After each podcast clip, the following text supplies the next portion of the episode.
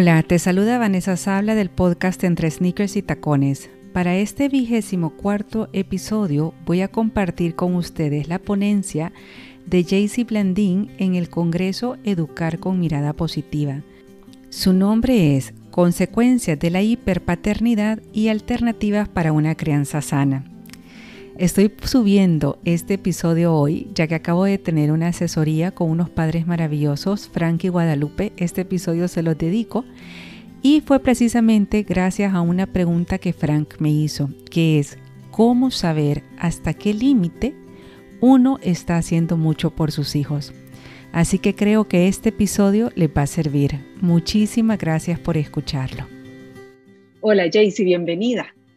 Gracias Vanessa, encantada de poder estar aquí y compartir algunas ideas sobre este tema que es preocupante para muchos. Exacto. Entonces, permíteme Jaycee que te presente para quienes no te conocen. Jaycee es mamá de dos, magíster en educación, licenciada en psicología con posgrado en psicología clínica y en dinámica social. Es psicoterapeuta de niños, adolescentes y adultos. Además, entrenadora en disciplina positiva, docente universitaria y asesora familiar. Entonces, Jaycee, para comenzar con este tema tan bonito, contanos, ¿cuál es el verdadero objetivo de la crianza? Sí, yo te decía que este es un tema que está como en el debate actual de la educación de niños y necesitamos, como nos preocupa tanto a muchos educadores y padres, necesitamos como ubicar realmente cuál es el propósito de la crianza y a partir de allí, entonces ver cuáles son los caminos que conducen a sitios eh, indeseados, porque son poco sanos, poco efectivos, y entonces ver cuál es el camino respetuoso y efectivo de la crianza. Entonces, ¿cuál es el objetivo? Eh, de criar niños. ¿Cuál es la función verdaderamente parental? Es entrenar a los niños para la vida adulta, para que cuando lleguemos a ser adultos podamos tener suficientes recursos, habilidades, competencias para tener una vida eh, satisfactoria y, bueno, más o menos plena y podamos convertirnos en adultos responsables y que también estemos autorrealizados. Entonces, con ese objetivo en mente, que es hacia dónde queremos llegar, tenemos que trazar un plan. ¿Verdad, Vane? Un camino. Y ese camino nos habla de los métodos que vamos a usar. Y resulta ser que hay padres que se desvían hoy en día y toman un camino que se llama hiperpaternidad. Entonces vamos a hablar de ese camino incorrecto para después ver cuál es el camino adecuado. ¿Te parece? Buenísimo. Entonces contanos, ¿qué es esto de la hiperpaternidad?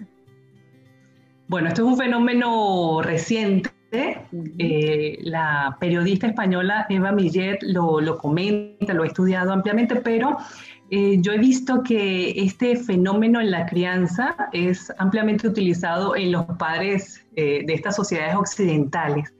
Y se caracteriza básicamente, Vane, por actitudes parentales de sobreprotección, excesiva atención al niño, supervisión, control, pero sobre todo es esta idea del padre que está encima o adelante del niño para evitar que se equivoque, que sufra, y esto lo que hace es eh, retrasar la adquisición de la autonomía, de la responsabilidad y de capacidades y habilidades de vida, porque son padres que hacen demasiado, dan demasiado. Entonces, yo quiero aclarar que el problema es el hiper, porque creo que todos hoy en día somos papás y mamás bastante diferentes a lo que fueron nuestros padres y abuelos. Somos más protectoras, eh, estamos más pendientes de nuestros hijos, queremos eh, que en realidad tengan las cosas que no, no tuvimos a lo mejor nosotros, pero hay padres que se les va la mano. Entonces, el problema es eh, lo hiper, lo excesivo. Y sabemos que cuando las conductas son excesivas, entonces ya empiezan a ser disfuncionales los comportamientos que origina. Entonces, bueno, vamos a, ponerle el ojo a eso. ¿Qué es la hiperactividad? Eh, no sé si quieres que te dé como luces acerca de lo que esta periodista ha investigado.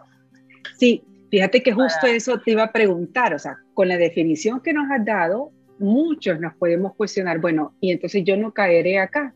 Entonces, ¿cómo saber si somos un, papá o una mamá con hiperpaternidad hacia nuestros hijos. Sí, porque como te decía, todos hoy en día somos mm, muy atentos con nuestros hijos, los, los amamos tanto y damos muchas cosas, pero esta mm, eh, periodista hizo un test y es un test sencillo que lo podemos buscar en su libro o también en, en internet y hay 30 preguntas que ella hace, pero hay cinco que son cruciales para tú identificar si ya te estás pasando a esos excesos. Yo las voy a leer por aquí, pero este, quiero que, que entendamos, voy a ahorita como a, a revisar las preguntas concretas, pero vamos a entender que la hiperpaternidad es este padre que controla. Y ahí básicamente, ¿vale? como dos posibles estilos. Un papá que controla hacia la permisividad y otro tipo de papás que controla hacia el lado de tener expectativas tan altas que son padres controladores perfeccionistas. Entonces, los primeros padres, los que son permisivos, también pueden ser como de dos tipos. Yo los observo así. O los padres complacientes o los padres sobreprotectores. Entonces tú ubica, ubícate tú como, como mamá el padre complaciente es este papá que da, da, da, da demasiado, eh, ama tanto y, desde la buena intención y la buena fe eh, rescata al niño, le ofrece todo, le complace, le compra y también está muy disponible con el niño, casi que encima del niño. este papá eh, yo lo veo como más complaciente, consentidor, pero hay otro tipo de papá permisivos, que son los sobreprotectores. Estos papás tienen, van más, más miedo a que los niños sufran alguna experiencia de dolor, de frustración, entonces los rescatan como este, evitando que se equivoquen, que se lastiman. ¿no? Son sobreprotectores, tienen más temor. Y el otro grupo de papás entienden que la vida es como una competencia y yo tengo que hacer todo para que mi hijo sea el mejor. Entonces les exigen los presionan y es un control mm, más riguroso.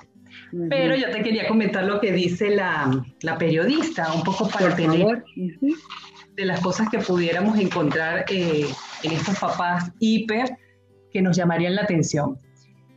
Eh, por ejemplo, muchos papás tienen ya un plan trazado para sus hijos antes de nacer, en qué colegio van a estudiar, qué trabajo van a tener, a qué universidades van a ir. ¿verdad? Eso ya sería hiper. Hay papás que cuyas vidas giran en torno a, a, las agendas de los niños. Todas las actividades de los niños son más importantes que las de los padres. Entonces, la vida de los adultos está marcada por la vida de los hijos. Es decir, todo en torno a ellos. El niño es el centro y los papás orbitan alrededor. Eso es eh, significativo. Otro elemento significativo es si tú como mamá ayudas a hacer las tareas de los niños o se las haces por ellos. Eso parece ser, bueno, un papá bastante controlador eh, que quiere evitar una mala nota, un error, pero al final, bueno, estamos incapacitando en estas habilidades. La, eh, la cuarta es si con frecuencia el padre habla en plural cuando se refiere al hijo. Entonces nosotros ganamos, eh, la profesora nos envió un correo, eh, tenemos que hacerlo como si, si, la niña o el niño formara parte de ti y, hubiese un vínculo muy simbiótico, muy fusionado. Y la quinta idea que ella señala como significativa es si tú discrepas frecuentemente con los maestros o entrenadores de tus hijos, y andas justificando a tus hijos, estás peleando, protestando o culpando a estos adultos porque tu hijo eh, no puede reconocer una, una falla o un error. Pero como te digo, son 30 preguntas que están diseñadas para que tú evalúes qué tan hiperpadre eres. Claro, y estas cinco ya nos dan un indicativo, ¿no? Súper importante. Sí, porque tiene que ver ¿Qué tanta atención le das a la vida de tus hijos y cómo en este vínculo casi simbiótico lo que él siente lo sientes tú? Entonces por eso muchos padres no quieren que experimente el mínimo dolor, el mínimo error, la mínima frustración, porque eso es como si les pasara a ellos. Están emocionados que no, no es posible pues la independencia. Y se crean estos lazos de dependencia justamente. Claro, mira Jaycee, entonces se me viene algo a la cabeza. ¿Por qué surge este fenómeno ahora entonces en esta época? ¿no? Porque como tú bien dijiste al principio, es algo reciente. Entonces, ¿por qué? ¿Qué es lo que, qué es lo que pasa? ¿Por qué surge en esta época? Bueno, para todo fenómeno hay que buscar múltiples razones, Vane. Eh, podríamos pensar en, elementos eh, más externos como la influencia de la cultura. Sabes que hoy en día la, ideología de que el niño justamente está en el centro y este niño tiene que estar en el centro y estar feliz.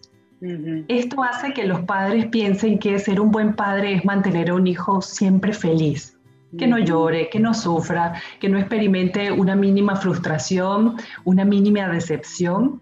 Estas experiencias que te hacen crecer, mm, los padres por desconocimiento y porque se dejan llevar por esta moda, que es como una ideología muy reinante hoy en día, caen en, en el error de pensar o igualar amor a dar, complacer, rescatar y mm, sobreproteger.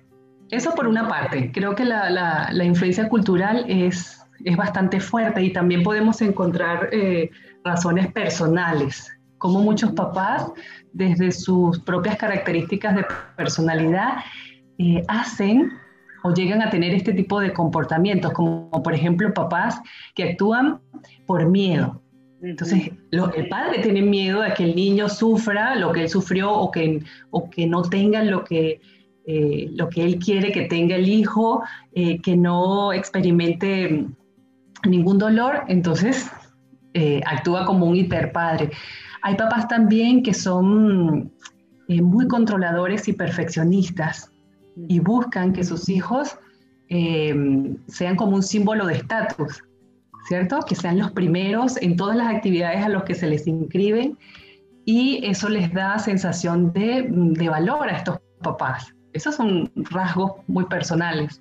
De hecho, hay mamás o papás que crean mucho estrés, hacen, hacen, porque el hiperpadre es muy hiperactivo, está constantemente pensando delante del niño, anticipando lo que el niño va a pedir, lo que va a necesitar para eh, inmediatamente gratificar. Y eh, así, con tanto estrés e hiperactividad, se sienten valiosas muchas mamás y papás, se sienten importantes como teniendo un rol protagónico en la vida de alguien. Eh, ¿Qué más? Hay padres, mm, eh, sí, perfeccionistas, temerosos, em, que viven la vida a, través de la vida de los hijos, no tienen esa autonomía y quieren cumplir sus sueños a través de la vida de ellos. Claro, es que es justo esto, a mí me parece, voy a usar una palabra, no sé, pero doloroso, ¿no? Porque nuestros hijos tienen que cumplir ellos sus sueños, tener su vida. Entonces, que uno de papá trate de cumplir a través de sus hijos los sueños no realizados, es decir, qué duro, ¿no? Qué duro. O sea, ojalá que si en algún momento caemos en esto, nos podamos dar cuenta, ¿no? Porque creo que el daño que haríamos sería grande, ¿no? Para nuestro hijo. Exacto. Y podemos hablar justamente de las consecuencias ese daño que muchos papás por desconocimiento no entienden a largo plazo que estoy creando. Fíjate, eh, las consecuencias en los niños son gravísimas, pero podemos resumirlo en una palabra, que es crear niños frágiles. ¿Cuál es el daño? El daño está en que estamos debilitando a estos niños, sobre todo en la capacidad para sentirse seguros. Esta habilidad tan importante que es que alguien tenga autoconfianza se le roba a los niños. Y fíjate que para muchos autores la sobreprotección es como un maltrato, maltrato por sobreprotección. Estás robándole las oportunidades a tus hijos y estás debilitándolos porque los haces dependientes, pasivos, eh, sumisos, complacientes, pero a veces hay una debilidad, Vane, que es enmascarada. Hay niños que tú los ves mucho, eh, que son exigentes, estos pequeños tiranos, eh, que demandan, protestan, piensan que ellos se merecen todo y, exigen a los padres servicios especiales. Especiales porque ellos pueden ser capaces de hacerlo, pero detrás de la fachada de este niño mm, tirano hay mucha debilidad. Igual hay mucha dependencia eh, poco perdón, dependencia poco sana y esto mm, se instala como una forma de funcionar hasta la adultez. Entonces, ese es el daño, el daño a la autoestima, la sensación de seguridad y, capacidad personal, esta dependencia a los padres o cualquier otra figura que tenga que venir a rescatarme, a resolverme, a protegerme, porque en el fondo no se sienten capaces. Jaycee, entonces mira, te voy a preguntar algo que creo que de cierta forma ya lo respondiste, pero ¿por qué entonces es importante incluir cierto monto de frustración tanto en la infancia como en la adolescencia? ¿Por qué es importante? Eh, bueno, la frustración nos ayuda a crecer, a atravesar estos, estas experiencias de, de dolor, de decepción, de frustración, nos ayuda a crecer. Atravesar quiere decir que hay que experimentar el malestar. Cuando mamá me dice que no, eh, bueno, el niño se va a poner mal, va a llorar, va a sentir dolor, incomodidad, y lo que tenemos que hacer es acompañar esa experiencia de dolor. Fíjate que hay un concepto, eh, el concepto, a, mí me encanta el concepto de, mm, de estrés positivo. Contanos. Estrés positivo quiere decir este, un estrés que es controlado por, por el padre y es positivo porque justamente el objetivo es ayudar a crecer. Es como un entrenamiento breve, dosificado, focal y, transitorio. No, no, no, quiere decir que yo voy a frustrar a mi hijo y lo voy a dejar abandonado. No, porque ya entraríamos en la negligencia. Pero cuando un papá de forma cálida y, y o sea, está presente cuando el niño experimenta frustración, lo acompaña, le puede, puede ser empático, puede decir, sí, es difícil, duele mucho, no lo lograste, ahorita no te lo voy a dar, y el niño va a llorar y va este, a gritar. Ese, ese periodo transitorio de dolor ayuda a fortalecer el músculo, el músculo de la desilusión. Y esto hace que los niños se vayan entrenando una y otra vez en el fortalecimiento de habilidades como resiliencia, ¿verdad? Tengo que aprender a tolerar situaciones que son adversas. Tengo que aprender a pensar. ¿Cómo resuelvo esto? Tengo que aprender a ser creativo, autónomo, todas esas habilidades que son necesarias para la adultez. Entonces, frustrar con una dosis adecuada a la edad del niño, a las capacidades, es súper es super sano, nos ayuda a avanzar en la vida.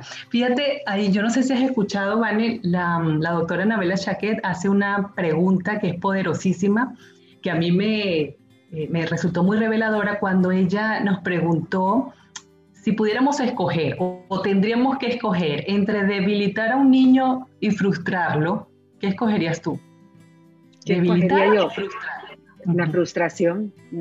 La frustración, pero muchos papás diríamos, o sea, no quiero ninguna, no quiero ni debilitar ni frustrar, porque todas implican un monto de incomodidad y de dolor. Pero mira lo que ella dice, cuando debilitamos a un niño, en ese momento el niño se queda tranquilo, porque tú lo complaces, cedes a la demanda, a la exigencia, y el niño está feliz, pero a largo plazo la debilidad implica que este niño no va a ser capaz todavía de responder de forma autónoma y, tener la fuerza para tolerar estas frustraciones que son de la vida eh, clásica. Frustrar, en cambio, amerita que el padre tenga suficiente fuerza y paciencia para tolerar que el niño va a estar mal en ese momento. Cuando frustramos, decimos no, ponemos un límite eh, tendríamos que tolerar el llanto, la pataleta y eh, este estallido, pero a largo plazo encontraríamos desarrollar justamente las habilidades. Tú puedes, ahorita es duro, pero yo estoy pensando a largo plazo, ¿cómo hago para que este niño realmente aprenda adaptabilidad, flexibilidad, creatividad? Tiene que atravesar esos momentos de frustración. Entonces, sí, yo creo que esta pregunta que hiciste es básica de poder eh, entender los, las experiencias de frustración como verdaderos aliados en la crianza y no como situaciones que hay que evitar, que hay que, mm, eh, ¿cómo se dice?, eh, responderle al niño. Sí, sí, sí. Y es que como tú decís, es la única forma en que se fortalece, ¿no? Y la vida no es fácil.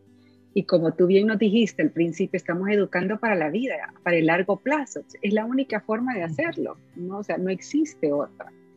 Entonces, Jaycee, ¿qué hacer si ahorita, por ejemplo, hay padres, madres que te están escuchando y se han identificado y dicen, ok, puede ser que yo he caído en esto, pero no sé qué hacer, o sea, ya aquí tenemos una expresión que es metí la pata, o sea, ya lo metí la pata tan a fondo, he hecho las cosas tan mal que no sé cómo retroceder. ¿Qué le recomendarías tú a esos padres?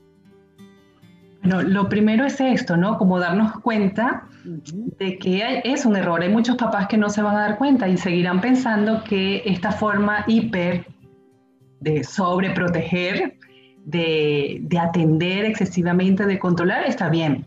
O sea, lo primero es darnos cuenta y entender cuál es la meta de la crianza. Realmente comprender que la infancia, la infancia es un periodo precioso y valiosísimo que tenemos para entrenar.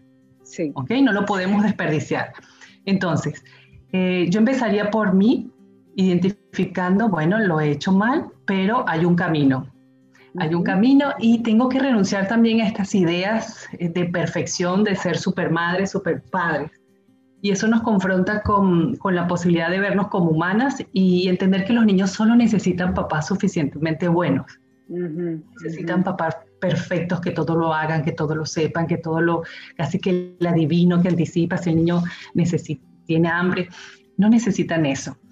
Entonces me enfoco en mí, reconozco y empiezo a renunciar a estas ideas de perfección que, que no necesita mi hijo.